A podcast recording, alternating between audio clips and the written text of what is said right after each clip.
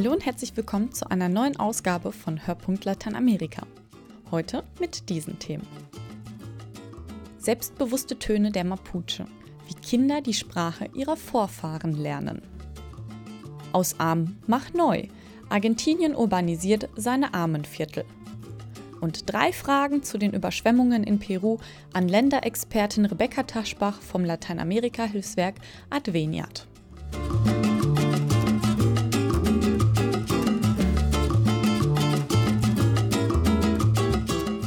Sie trotzten erst den Inkas und dann den Spaniern. Jahrhundertelang galten die Mapuche im äußersten Süden Südamerikas als unbesiegbar.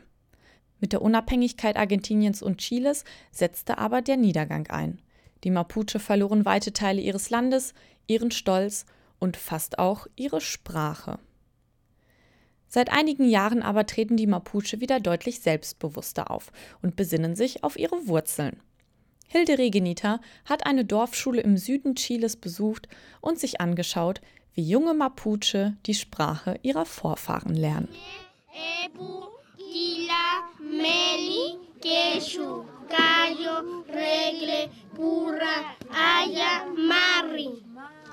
Die Zahlen von 1 bis 10 waren das auf Mapudungun, der Sprache der Mapuche. Die Mapuche sind die Ureinwohner im Süden Chiles und Argentiniens. Viele Jahrzehnte lang lebten sie unterdrückt.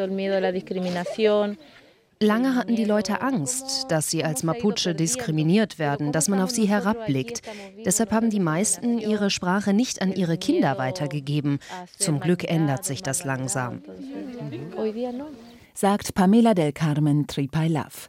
Sie ist Lehrerin in einer Dorfschule in der Nähe von Temuco, der heimlichen Hauptstadt der Mapuche. Wir arbeiten hier dafür, dass diese Kinder später studieren und aus ihrem Leben etwas machen können dass sie aus der Armut herauskommen, in der die meisten Mapuche heute noch leben. Aber ohne ihre Wurzeln zu verlieren und ihre Sprache. Weil das Mapudungun an vielen Orten Chiles schon fast vergessen ist, müssen die Kinder in der Schule es heute wieder neu lernen im Fach Interkulturelle Erziehung, das Pamela unterrichtet. Dazu hat sie die Jungen und Mädchen in einer traditionellen Ruka versammelt, einem typischen Mapuche-Haus aus Holz mit strohgedecktem Dach. Heute machen wir ein Mapuche-Rezept, Mulchun. Und das macht man aus Weizen. Auf Mapudungun sagt man Kachia mit Salz. Auf Mapuche sagt man so, Kachia. Pamela lässt die Schüler die Worte auf Mapudungun immer wieder nachsprechen.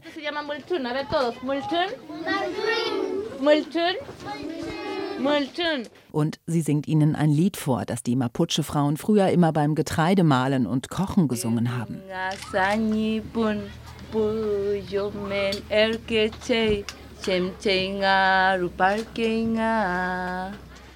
Die Kinder kneten den Teig aus Weizen und Wasser und formen kleine Teilchen daraus.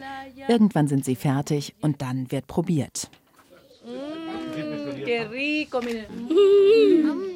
Mm, das schmeckt gut. Das haben unsere Vorfahren gegessen, als sie noch kein Brot hatten. Sie haben Honig darauf gemacht. Auf Mapudungun heißt lecker Nek Mei oder Mek Mei. Pamela bringt ihren Schülern also erst einmal Grundlegendes auf Mapudungun bei. Grußformeln zum Beispiel. Dazu Dinge, die mit dem Essen zu tun haben, aber auch mit den traditionellen Werten der Mapuche. No hay, si bien hay orientaciones, porque hay está hoy día se es gibt keine Vorschriften, wie wir die Sprache vermitteln sollen. Was mir wichtig ist, dass diese Kinder und Jugendlichen wirklich ihre Identität entwickeln. Ich will ihnen vermitteln, dass sie es zu etwas bringen, dass sie Dinge schaffen können, und zwar aus ihrem Mapuche-Sein heraus. Sie sollen sagen können, ich bin Mapuche und hier bin ich. So arbeiten Pamela und ihre Kollegen schon seit über zehn Jahren, unterstützt von der katholischen Kirche, von der Mapuche-Pastoral in Temuco. Das Schöne, ihr Engagement trägt längst Früchte. Die 15-jährige Schülerin Katrin ist da nur ein Beispiel. Wir sind stolz darauf, Mapuche zu sein und wollen nicht, dass unsere Sprache verloren geht. Es ist doch auch sehr spannend zu hören, was unsere Großeltern zu sagen haben. Denn sie können noch Mapundungun sprechen. Und wir wollen doch verstehen, worüber sie reden. So geht es mir jedenfalls. Ich will Mapundungun lernen, damit ich meine Großeltern verstehen kann. Und so lernen Katrin und ihre Mitschüler heute Mapudungun genauso wie sie auch Englisch lernen. Auch hier fernab der Großstadt kennen sie wie Gleichaltrige auf der ganzen Welt Facebook und Twitter. Aber sie analysieren eben genauso die Situation der Mapuche. Wir besprechen das zusammen. Ich frage sie, guck doch mal, was mit unserem Land passiert ist und mit unserer Sprache, wie wir das alles verloren haben. Aber wir sind ja noch da und wir können die Samen sein.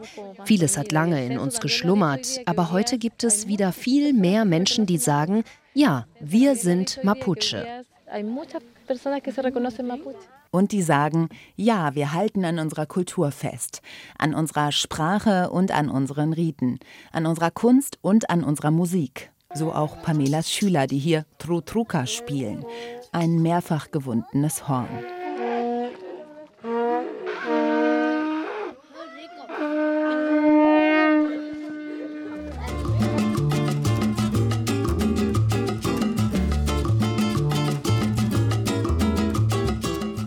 Jeder dritte Argentinier ist arm.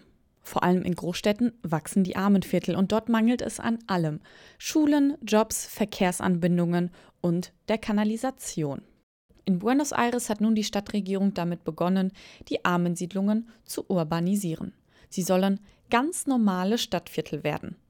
Die legendäre Via 31 mitten im Zentrum von Buenos Aires macht den Anfang. Viktoria Eglau hat sich vor Ort umgehört. Retiro, ein Bezirk im Zentrum von Buenos Aires. Hier befindet sich die elegante Plaza San Martin, Bürotürme, Hotels und das quirlige Bahnhofsviertel, wo Vorortzüge sowie über Landbusse abfahren. Gleich hinter dem Busbahnhof beginnt eine völlig andere Welt. Statt Hochhäusern und Metropolenflair prekäre zwei- bis dreistöckige Behausungen, die meisten aus nacktem Ziegelstein. Ein Labyrinth von engen, vor Menschen wimmelnden Gassen, zum Teil nicht asphaltiert. Der Kontrast zum Rest der Innenstadt von Buenos Aires könnte nicht größer sein. Das Viertel heißt Villa 31, was so viel wie Slum 31 heißt. Rund 40.000 Menschen leben hier. Es ist die älteste Armensiedlung der argentinischen Hauptstadt. Dieses Viertel muss in die Stadt integriert werden. Die Villa 31 soll ein Stadtviertel wie alle anderen werden. Diego Fernandez wirkt in seinem Bürooutfit wie ein Fremdkörper in der Villa 31. Doch er kennt das Armenviertel, das er rasch durchquert, in- und auswendig. Seit einem Jahr ist Diego Fernandez Sekretär für urbane und soziale Integration in der Stadtregierung von Buenos Aires. Er soll sich um die Elendsviertel kümmern, die bisher so etwas wie schwarze Flecken auf dem Stadtplan waren. Wild wuchernde Enklaven der Armut. Am Rande der Villa 31 steht ein auffälliger gelb bemalter Container. Drinnen ein städtisches Büro, in dem auf engem Raum mehr als 100 überwiegend junge Angestellte für die Urbanisierung des Armenviertels arbeiten. Diego Fernandez sucht sich ein ruhiges Plätzchen und erklärt dann das Projekt. Wir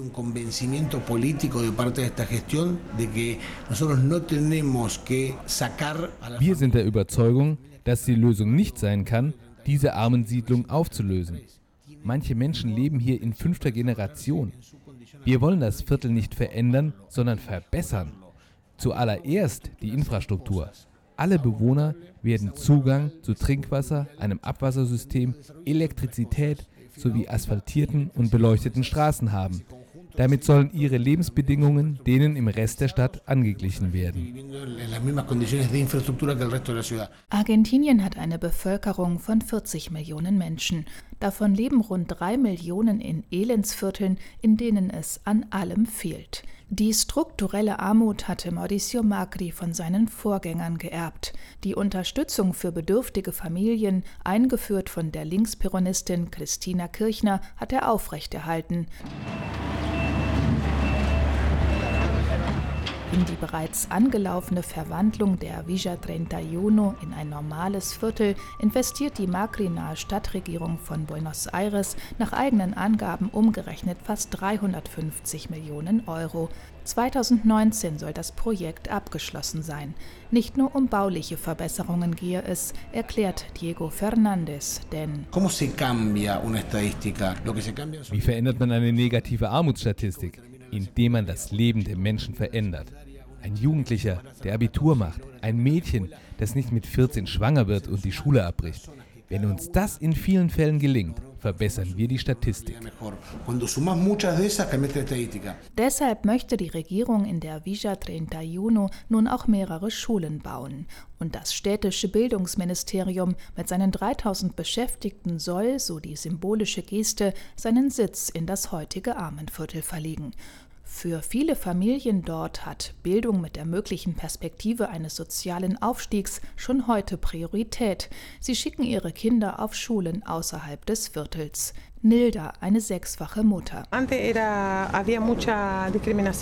Früher wurden wir diskriminiert. Unsere Kinder wurden in vielen Schulen abgelehnt. Aber heute können wir die Schule frei wählen. Nilda steht in der Tür ihres kleinen schiefen Hauses, in dem sie mit ihren Kindern und Enkeln auf engstem Raum lebt. Für bessere Wohnbedingungen kämpfen sie und viele andere Bewohner des Viertels schon seit langem. Zwar fühlt sich Nilda über die Urbanisierungspläne noch nicht ausreichend informiert, aber sie begrüßt sie prinzipiell. Wir wollen, dass die Dinge hier in Ordnung gebracht werden. Und wir sind bereit, für Strom und Wasser zu bezahlen. Unsere Absicht war nie, auf Dauer gratis hier zu leben. Wenn unsere Wohnbedingungen gut sind, zahlen wir auch Steuern. Vorausgesetzt, wir haben Arbeit. Wer keinen Job hat, dem will die Stadtregierung nun bei der Arbeitssuche oder auf dem Weg in die Selbstständigkeit helfen. Joaquín Ramos arbeitet in der Villa 31 als Lehrer und leitet außerdem eine Wochenzeitung, die von Jugendlichen aus den Armenvierteln von Buenos Aires gestaltet wird. Er lobt das Urbanisierungsprojekt. Wer als junger Mensch aus einem Armviertel einen Job sucht, wird oft abgelehnt. Die Öffnung des Viertels wird hoffentlich zu einem Abbau von Vorurteilen führen, damit die Jugendlichen nicht nur auf dem Bau Arbeit finden, heutzutage fast die einzige Verdienstmöglichkeit für die Armen pobres.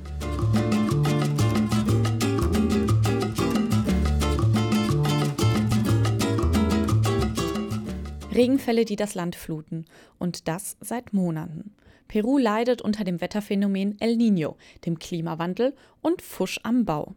Peru-Expertin Rebecca Taschbach über die bevorstehenden Herausforderungen für Peru und die Ursachen der Katastrophe. Frau Taschbach, es ist ja nicht das erste Mal, dass Peru von Überschwemmungen heimgesucht wird, auch wenn das Wetterphänomen Küsten El Niño meist plötzlich auftritt. Eigentlich müsste Peru doch auf solche Unwetter vorbereitet sein. Warum trifft es das Land dieses Mal so extrem? Ähm, dass es eben so dramatisch ist im Moment mit der Situation, mit den, mit den Regenfällen, mit den Schlammlawinen und Ähnlichem in Peru, hängt also vor allen Dingen mit diesem Phänomen zusammen. Ähm, zur Verschlechterung der Situation trägt dann außerdem noch bei, dass eben auch Vorsorgemaßnahmen, die getroffen werden könnten, nicht immer getroffen werden. Ähm, das hat zum einen zum Beispiel mit der Korruption im Land zu tun. Zum anderen lässt sich auch sagen, dass gerade natürlich die Menschen am stärksten betroffen sind, die in sehr prekären, wirklich provisorischen eigentlich Unterkünften leben, weil sie einfach zu den Ärmsten der Armen gehören und sich in, in Stadtrandgebieten zum Beispiel ansiedeln, die eigentlich nicht für den Bau von Gebäuden vorgesehen sind und wo die Menschen eben auch nicht in der Lage sind, die Vorschriften einzuhalten, beziehungsweise dann so zu bauen, dass alles mit höchstmöglichen Sicherheitsvorkehrungen ausgestattet ist. Tausende Menschen haben ihre Häuser verloren, weil sie den Wassermassen nicht standhielten. Besonders betroffen sind ja vor allem diese illegalen Bauten, die Sie gerade angesprochen haben. Ähm, vor welchen Herausforderungen stehen denn diese Leute nach den Überschwemmungen? Die Unterkunft ist schon ein ganz wichtiger Punkt, gerade weil die staatlichen Hilfen sich höchstwahrscheinlich auf die Häuser beziehen, die, die irgendwo reguliert sind und eben nicht auf die Siedlungen, die eigentlich informelle Siedlungen sind, wo sich äh, Menschen aus der Not heraus angesiedelt haben. Und das ist natürlich dann gerade für die Ärmsten der Armen verheerend. Ja, ein weiterer Punkt ist, dass auch weite landwirtschaftliche Flächen überflutet worden sind und da stellt sich eben die Frage, wann sind die wieder nutzbar? Und wenn eben jetzt große Ernteausfälle damit einhergehen, kann das natürlich langfristige Folgen haben für das Land. Weitere Konsequenz wird eben befürchtet, der Ausbruch von Epidemien durch eben das, das ganze Wasser, was eben noch steht und durch die Regenfälle auch noch nachkommt. Das sind zum einen zum Beispiel Moskitos und dann Krankheiten wie Dengue oder Malaria. Man sieht diese schrecklichen Bilder in den Medien und will einfach nur helfen. Adveniat als Lateinamerika-Hilfswerk ähm, ist ja bereits aktiv geworden. Ähm, können Sie kurz konkretisieren, wie Adveniat den Menschen in Peru hilft, jetzt und auch in Zukunft? Ja, also zum einen ähm, haben wir eine Nothilfe jetzt bewilligt. Da sind wir direkt von Partnern kontaktiert worden und die kommen dann auch auf uns zu in einer solchen Situation. Ja, diese Nothilfe läuft aber über Caritas Peru, weil da eben auch die Kompetenz ist, das gut zu verteilen im Land. Ansonsten wird Adveniat vor allen Dingen präsent sein, wenn es da um den Wiederaufbau geht. Viele unserer langjährigen Partner sind jetzt selber auch aktiv und ähm, sind solidarisch, eben engagieren sich für die Menschen, die jetzt ganz akut in Not sind. Wir haben ein sehr schönes Beispiel für die Solidarität auch in Peru. Da gibt es eine Stadtrandpfarrei, wo die Menschen wirklich auch schon unter prekären Bedingungen leben, die aber trotzdem für Menschen, denen es jetzt im Moment noch schlechter geht, die einfach noch stärker betroffen sind, zurzeit sammeln und da auch helfen. Also so gibt es dann zum Beispiel die Nahrungsmittelsammlung und Weitergabe auch von Medikamenten, von Kleidung, von Trinkwasser, eben genau von den Sachen, die jetzt am nötigsten sind. Ja, und wir finden das eben sehr beeindruckend, dass auch unsere Partner, die ja selber nicht viel haben, sich jetzt für ihre Mitmenschen einsetzen und ähm, haben eben jetzt eine Spende bewilligt von 10.000 Euro, um dann da einmal als Nothilfe, aber eben auch als solidarische Hilfe präsent zu sein. Vielen Dank, Frau Taschbach, für Ihre Einschätzungen und auch an Sie, liebe Zuhörer, für Ihre Aufmerksamkeit. Und ebenso ein großes Dankeschön an Hilde Regenita und Viktoria Eglau für ihre Mitarbeit. Mein Name ist Laurin Zins und wir hören uns beim nächsten Mal.